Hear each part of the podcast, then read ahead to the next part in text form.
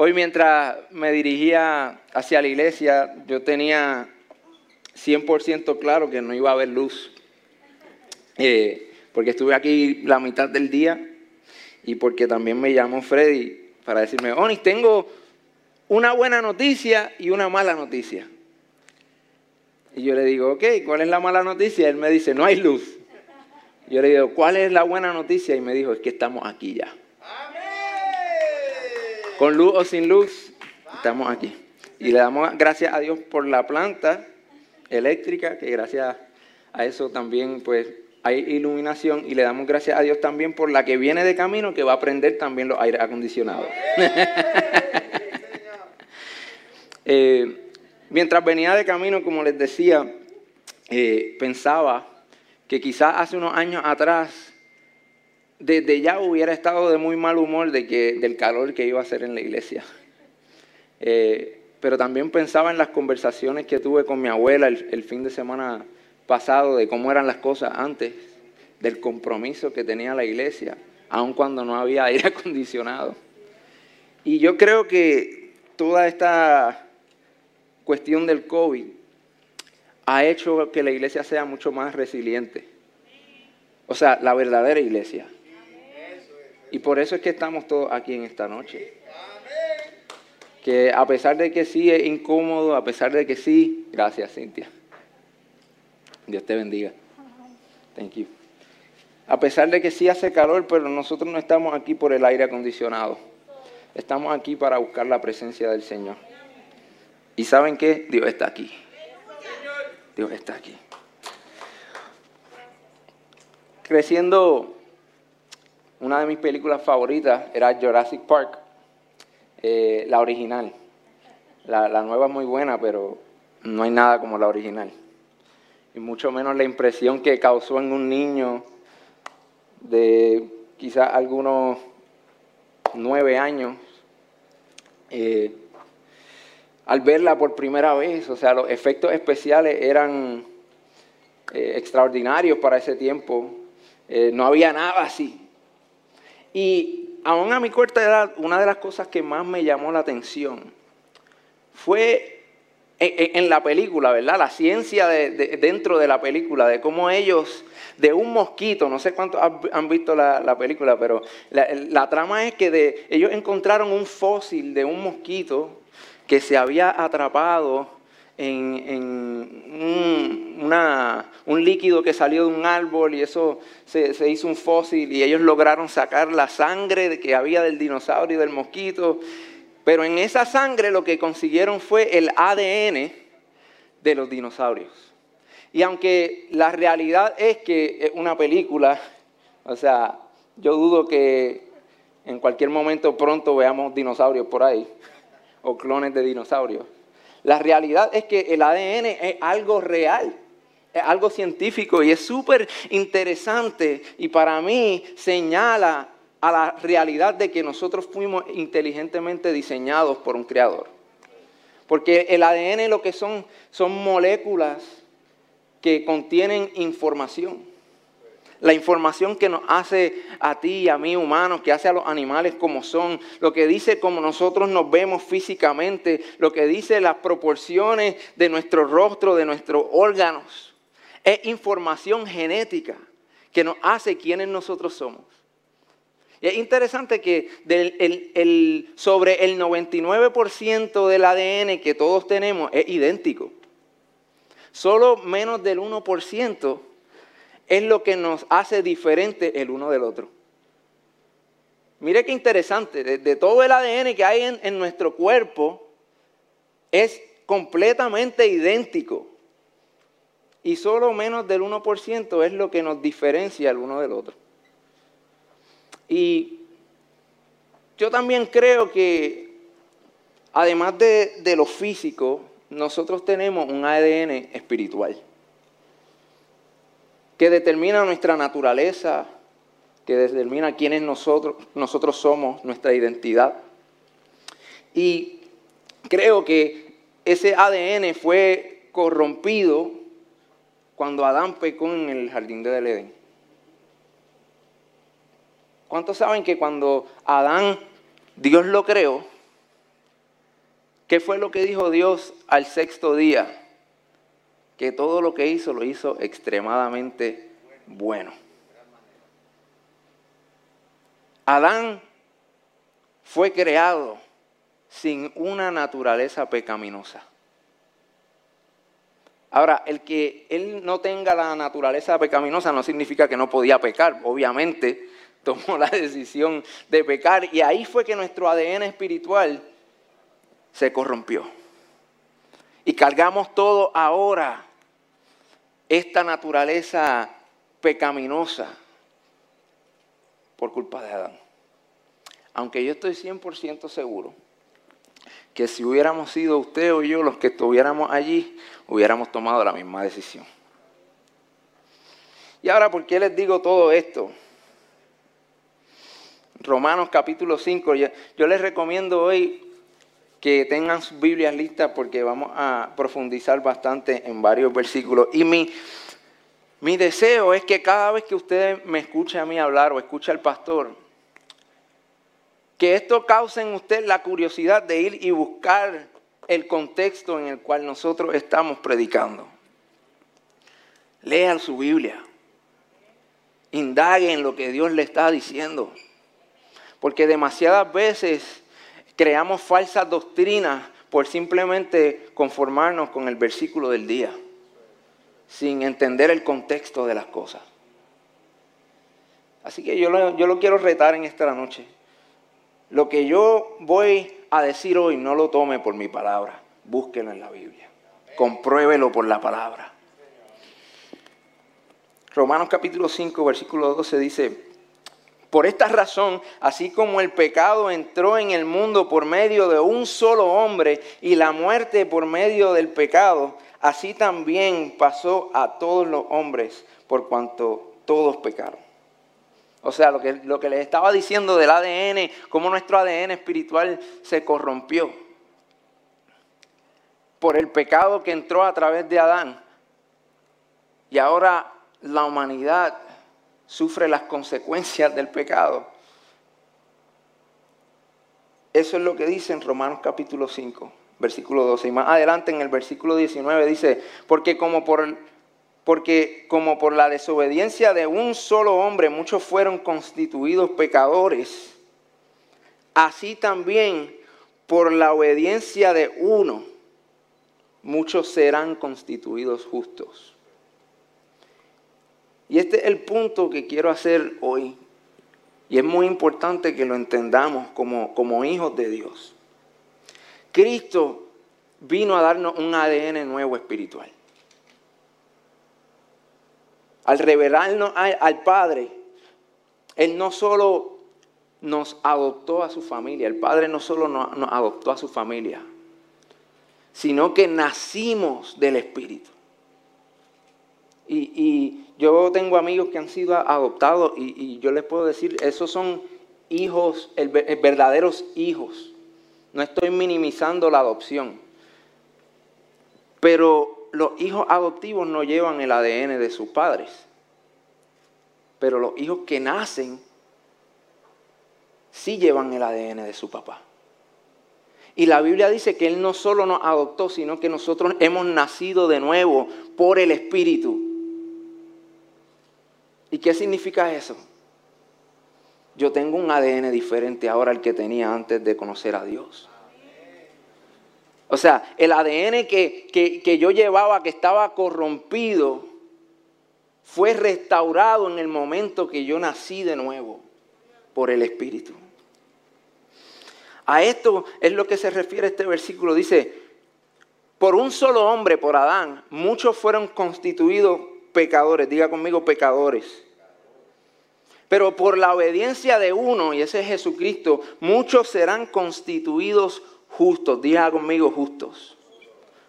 Pecadores justos. No podemos ser los dos. Es imposible ser ambas cosas. Por eso es que Jesús le dice a Nicodemo en el capítulo 3 de, de Juan, que de cierto, de cierto te digo, que a menos que nazcas de nuevo, uno no puede ver el reino de Dios. A menos que, que nazcas de nuevo del Espíritu, porque Nicodemo le pregunta, pero maestro, ¿cómo, cómo, cómo es esto de nacer de nuevo si mi mamá ya Está difícil que yo entre de nuevo al vientre de mi madre y que me vuelva a parir. ¿Cómo, cómo, cómo funciona esto? Pero él le dice, es que no, eh, no estás viendo las cosas como se supone que las veas. Estoy hablando de nacer del Espíritu. Es lo que escribió Pedro en la primera carta de Pedro, capítulo 1, versículo 3. Dice, bendito sea el Dios y Padre de nuestro Señor Jesucristo, quien según su grande misericordia nos ha hecho nacer de nuevo para una esperanza viva por medio de la resurrección de Cristo entre los muertos. Es por eso que, que Pablo le decía en Corintios, ustedes son una nueva criatura. Lo viejo ha pasado, la vieja criatura ya pasó, ahora son nuevas criaturas. Es lo que, e, e, eso se encuentra en 2 Corintios capítulo 5, versículo 17. De modo que si alguno está en Cristo, nueva criatura diga conmigo, nueva. Las cosas viejas pasaron, he aquí todas son hechas nuevas. Entonces mi pregunta es la siguiente. Si nosotros nacimos de nuevo, si nuestra vieja criatura ya está muerta, ¿por qué seguimos viviendo como si estuviéramos luchando contra el viejo hombre? Porque toda mi vida yo he escuchado eso. No, estoy aquí luchando contra el viejo hombre. Pero lo que la palabra me dice a mí es que ese viejo hombre murió.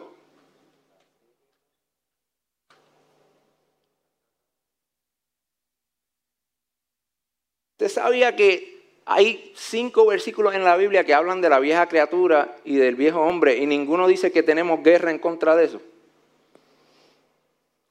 Al contrario, Romanos, el libro de Romanos que para mí eh, en estos días lo he estado estudiando y, eh, yo entiendo que es el libro más completo que, que, que describa el Evangelio de una manera tan y tan profunda, pero clara a la misma vez. En este libro Pablo dice 44 veces que nosotros hemos muerto al pecado o a nuestra naturaleza pecaminosa. 44 veces.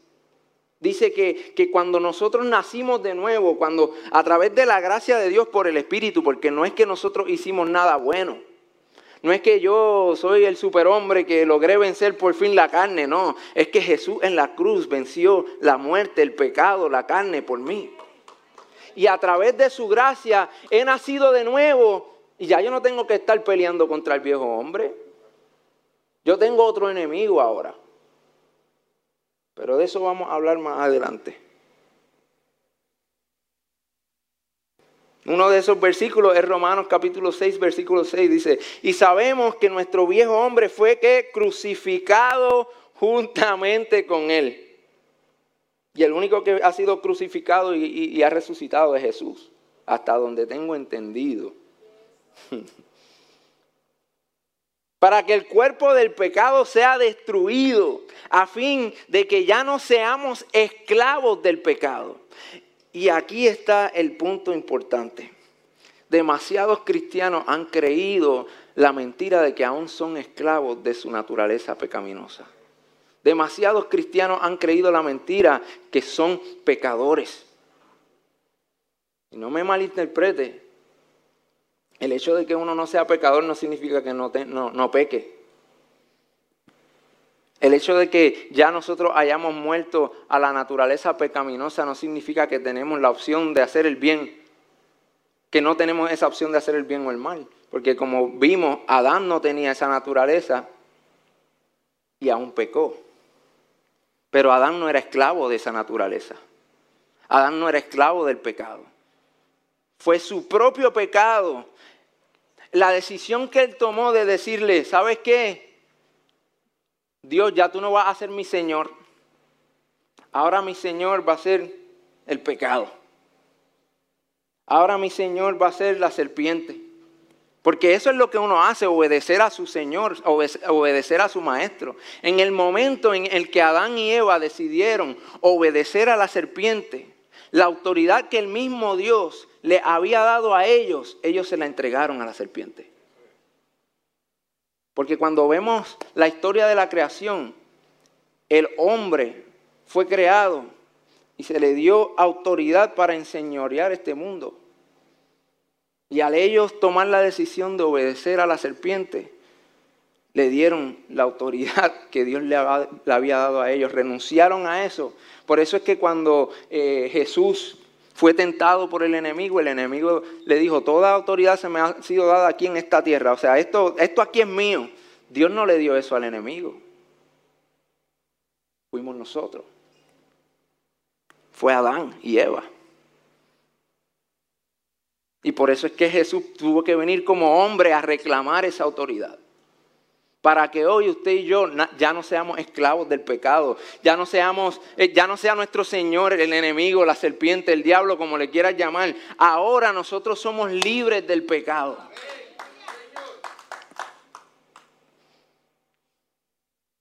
Pero el enemigo quiere atacar tu identidad. Quiere que pienses que, que, ya, que tu naturaleza sigue siendo que tú eres un pecador. Tú eres un pecador. ¿Y qué hace el pecador? Pecar. Entonces toda tu vida estás luchando para parecerte más a Dios, pero tu identidad es pecador. Y no has abrazado tu identidad como hijo de Dios. Que vuelvo y repito, no viene porque nos portemos bien, sino por la gracia de Dios y a través de su Espíritu Santo. Es su Espíritu en nosotros. Mientras nos identifiquemos como pecadores, seguiremos viviendo en pecado. Y el ADN que Dios nos dio es su Santo Espíritu. El mismo Dios que vino a morar en nosotros. Y ahora nosotros vivimos por el Espíritu, no por la carne. Ese es nuestro nuevo ADN. Por eso es que Dios nos llama hijos, nos llama justos, nos llama hasta santos. Entonces explíquenme, ¿somos santos o somos pecadores?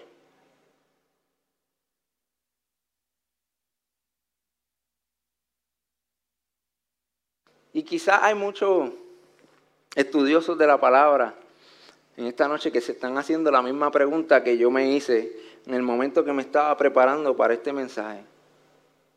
¿Y qué de Romanos 7, capítulo 18 al 20?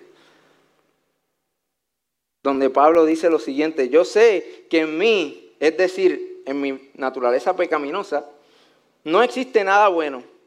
Quiero hacer lo, lo que es correcto, pero no puedo. Quiero hacer lo que es bueno, pero no lo hago. No quiero hacer lo que está mal, pero igual lo hago. Ahora, si hago lo que no quiero hacer, realmente no soy yo el que hace lo que está mal, sino el pecado que vive en mí. Y termina en el versículo 25 ese capítulo diciendo, gracias a Dios, la respuesta está en Jesucristo nuestro Señor. Así que ya ven, en mi mente de verdad quiero obedecer la ley de Dios, pero a causa de mi naturaleza pecaminosa soy esclavo del pecado. Y el problema por mucho tiempo conmigo mismo fue que yo no leía la Biblia, yo no leía estos capítulos como si fueran cartas, que, hay una historia antes y una historia después. Me conformaba con leer simplemente, ah, mira, eh, voy a abrir la Biblia a ver, a ver qué Dios me dice. Ah, Judas se ahorcó. Ay, Dios mío, Señor, ¿qué voy a hacer? Pero Dios nos está llamando a una madurez espiritual que conlleva intimar con Él aún a través de la palabra. Y cuando leemos el contexto de estos versículos nos damos cuenta de lo que Él realmente está hablando, porque justo después, o sea, la continuación de esta carta, en el versículo 8, que es la oración que está justo después de esta última oración que Él dijo, por lo tanto, ya no hay condenación para los que le pertenecen a Cristo Jesús. Y porque ustedes le pertenecen a Él, el poder del Espíritu que da vida los ha libertado del poder del pecado que lleva a la muerte. Entonces explíquenme, él está diciendo, ¿soy esclavo del pecado o, estoy libre por el Espíritu? Pongamos las cosas en contexto. Él está hablando como un fariseo que fue explicándole a la gente cómo mientras más él entendía la ley, más se daba cuenta que no podía cumplirla. Y mientras más entendía, más buscaba los mandamientos de Dios, más se daba cuenta que lo que estaba dentro de él, el ADN que estaba corrompido dentro de él, no le permitía vivir en libertad y obedecer esos mandamientos porque era imposible hasta que llegó Cristo Jesús. Hasta que llegó nuestro Salvador. A libertarnos del pecado, a, despojarnos de nuestra naturaleza pecaminosa, para que Él viva en nosotros.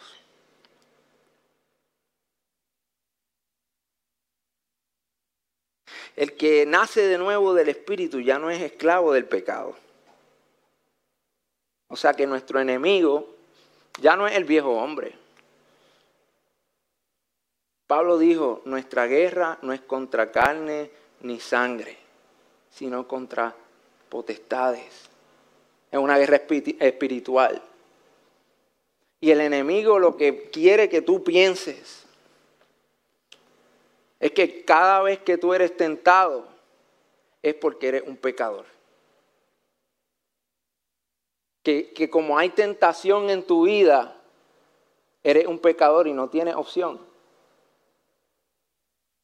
Pero en ti está el Espíritu Santo. Y cuando cedemos al Espíritu Santo, Él nos da la fortaleza a través de su gracia para caminar como santos en rectitud, como justos, como lo que Él nos llama. Y qué hermoso lo que dice la palabra, que aun cuando fallamos los hijos de Dios, abogado tenemos. Y es por ese abogado que ya yo no soy pecador. Porque cuando Dios me ve a mí, Él no ve un pecador. Él ve un hijo. Él ve un justo.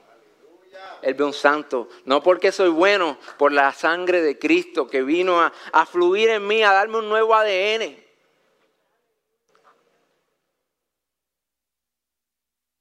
Nuestro enemigo se llama Satanás. Cuando llegue la tentación a tu vida, recuerda que Jesús también fue tentado. Y Jesús nunca pecó, Jesús no fue pecador.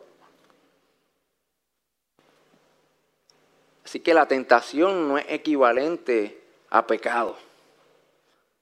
La pregunta es, ¿qué vamos a hacer cuando llega la tentación? ¿Vamos a actuar como lo que somos? ¿O vamos a creer la mentira de que nuestra identidad sigue siendo pecador?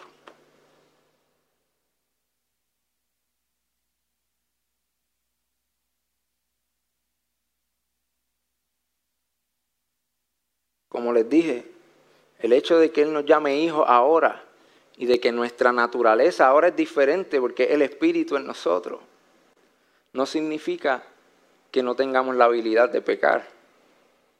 Los ángeles fueron los primeros que pecaron. Satanás era un ángel en el cielo, frente a la presencia de Dios todo el tiempo, y pecó. Adán fue creado por el mismo Dios y Dios dijo que era bueno. Y si era bueno, no había maldad en él. Sin embargo, pecó también. Este, este, mensaje no se trata de que ahora como el Espíritu Santo vive en nosotros, como ya no, eh, eh, nuestra naturaleza pecaminosa fue crucificada, nuestro viejo hombre eh, está muerto, de que ya nunca más vamos a pecar. Esto se trata de entender realmente quiénes somos para que podamos caminar como lo que somos. Amén. Gloria a Dios. Es imposible, es imposible actuar como algo que realmente no eres. Quizás por un tiempo lo puedas lograr. Quizás por un tiempo you can fake it, te puedas poner una máscara o puedas esforzarte para, para lograr ciertas cosas, pero cuando hay algo que nos llega, que es natural, es como, como ciertas personas que tienen un don natural en el baloncesto o en la música o en el arte o, estas personas como mi esposa que se lleva bien con, con, todo el mundo, le monta conversación a quien sea, que eso le viene natural. Es diferente cuando yo, por ejemplo, que soy introvertido, me encuentro en una fiesta llena de gente que no conozco y trato de ser como ella es. Es algo muy interesante de ver cómo se desarrolla ese panorama. Pero ella entra a cualquier lugar y se le hace fácil conversar, hacer amigos, porque está en su naturaleza. Nuestra naturaleza ya no es el pecar. Somos hijos de Dios. Tenemos el ADN de nuestro Padre. Y no permitas que el enemigo te haga creer la mentira de que eres algo que no eres ya.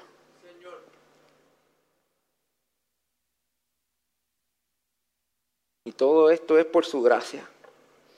Y quizás hoy tú me preguntas, ok, pero ¿cuál es la parte práctica de este mensaje? Nuestro ADN informa a nuestro organismo quiénes nosotros realmente somos, cómo nos vemos, y, el, y el ADN espiritual nos hace más como nuestro papá. ¿Y cómo es nuestro papá? Nuestro papá es un ser que está lleno de amor, de alegría, de paz, de paciencia, de gentileza, de bondad, de fidelidad, de humildad. Un ser que tiene control, dominio propio y los que le pertenecen a Cristo tienen estos frutos también. Mientras decidamos abrazar nuestra identidad como hijos de Dios, entendiendo de que no hay nada que nosotros podemos hacer para que Él nos ame más o nos ame menos. Él nos quiso amar así como somos, pero no nos quiso dejar así como éramos y nos dio su Santo Espíritu por su gracia, por su misericordia, para que entonces nos convirtiéramos en embajadores de Él al mundo y le demostráramos al mundo cuáles son las características de nuestro papá, cuál es el carácter de nuestro Padre, cuál es el rostro de nuestro Maestro. Le, leo esto de nuevo que se encuentra en Gálatas capítulo 5, versículo 22. Estos son los frutos que ahora pueden haber en nosotros a través del Espíritu Santo.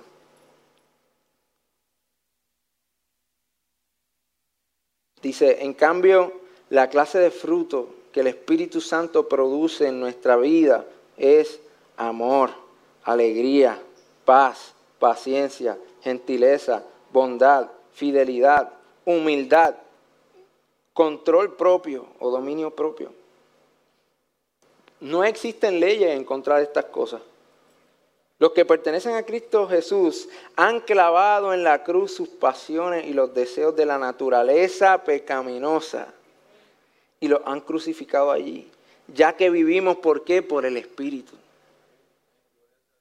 Sigamos la guía del Espíritu en cada aspecto de nuestra vida.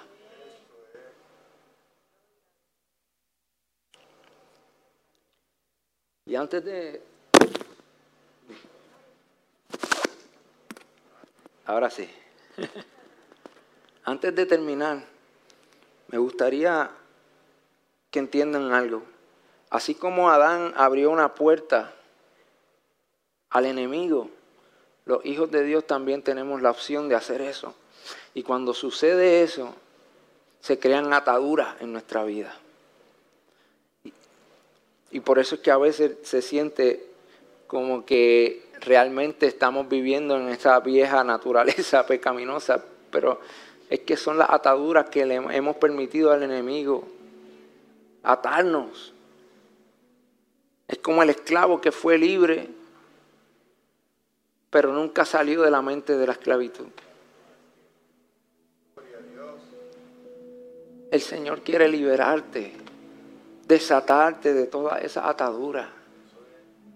El Espíritu Santo tiene el poder de hacerte libre del pecado. Es tiempo de que abraces tu identidad como hijo. Él nos llama nación santa, real sacerdocio, pueblo escogido por Dios. Él dice que nosotros somos más que vencedores, que somos conquistadores. Permite que Dios te libere de esa atadura.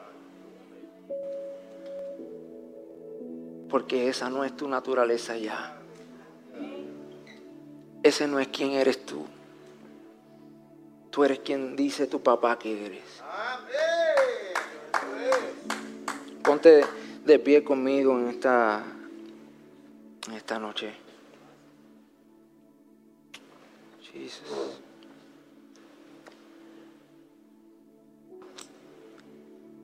Ya sea que estás aquí o que nos estás viendo a través de las redes, Dios te ha llamado a vivir una vida de libertad. Antes éramos esclavos del pecado, no teníamos opción. Estábamos atados, no, no podíamos, no había esperanza, pero Él nos amó tanto que envió a su Hijo para morir por nosotros, para que así como el pecado entró al mundo por un hombre, hoy nuestra salvación está aquí por aquel que murió por nosotros. Hoy nuestra libertad está aquí por Jesús y por su Espíritu que hace de lo imposible posible. Quizás en esta noche tú estás luchando con una adicción. Estás luchando con la lujuria, con el alcoholismo, con alguna sustancia controlada con la pornografía. Quizás le estás siendo infiel a tu esposo o a tu esposa. Y no sabes cómo parar ya. Porque se te ha olvidado quién eres.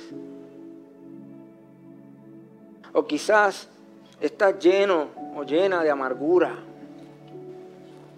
Y, y por tantos años llevas cargando las ofensas de tantas personas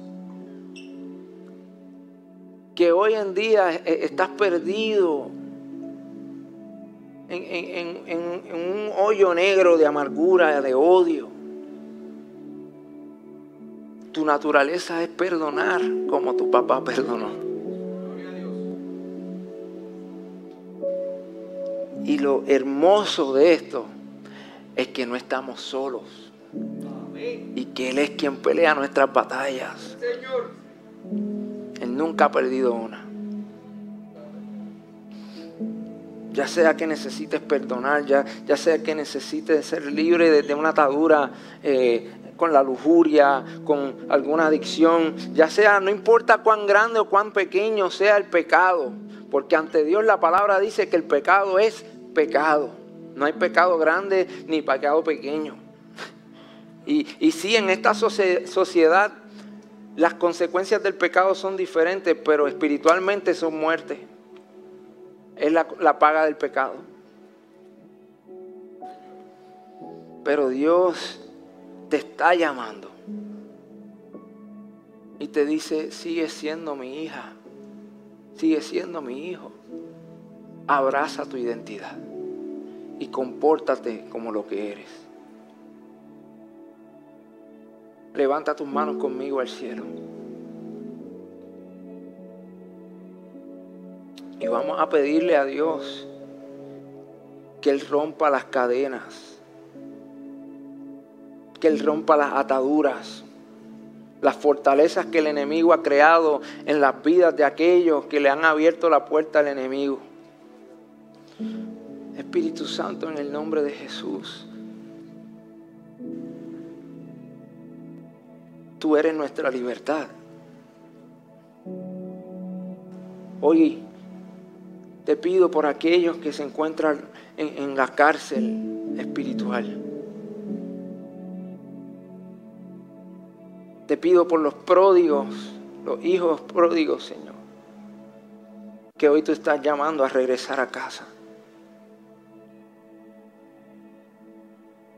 Puedo ver cómo le pones vestiduras nuevas, cómo limpias las heridas, cómo abrazas y le dices, bienvenido a casa. Bienvenido a casa, bienvenida a casa. Rompe las cadenas en el nombre de Jesús. Liberta al cautivo, Dios mío. Y ayúdanos a actuar como lo que nos has llamado a hacer. A vivir libres de pecado por tu Santo Espíritu. Hoy nos rendimos a ti, Espíritu Santo. Sé tú a través de nosotros. Te, te pido por aquellas personas que necesitan perdonar. Esta atadura los lleva eh, eh, eh, tan cansados. Trae libertad, Dios mío. Dale la valentía para perdonar. Yo te, yo te pido, si, si tú eres eh, una persona, esté aquí o, a través de las redes, que necesitas perdonar a alguien, este es el momento. Ahí cierra tu ojo, esto es entre tú y Dios. Esto no se trata de lo que sentimos, sino de lo que sabemos. Y toma la decisión de permitirle al Espíritu Santo de entregarle al Espíritu Santo esta atadura. Piensa en la persona que te hirió, piensa en la persona que, que te hizo daño. Y di, te perdono. Así como Dios perdonó mis muchos pecados, te perdono. Porque prisionero de, de la amargura no es el que hizo la falta, sino aquel que no perdonó. Bring freedom, Abba.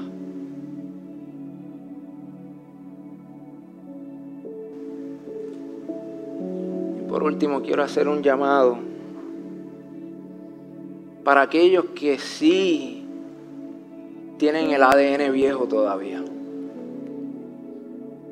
que nunca le han entregado su corazón al Señor que nunca han tomado la decisión de morir al viejo hombre y permitir que, que Cristo viva en ellos.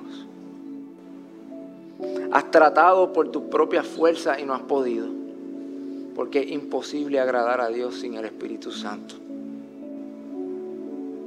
Hoy Dios te está diciendo, venid a mí todos los que están cargados y cansados, que yo los haré descansar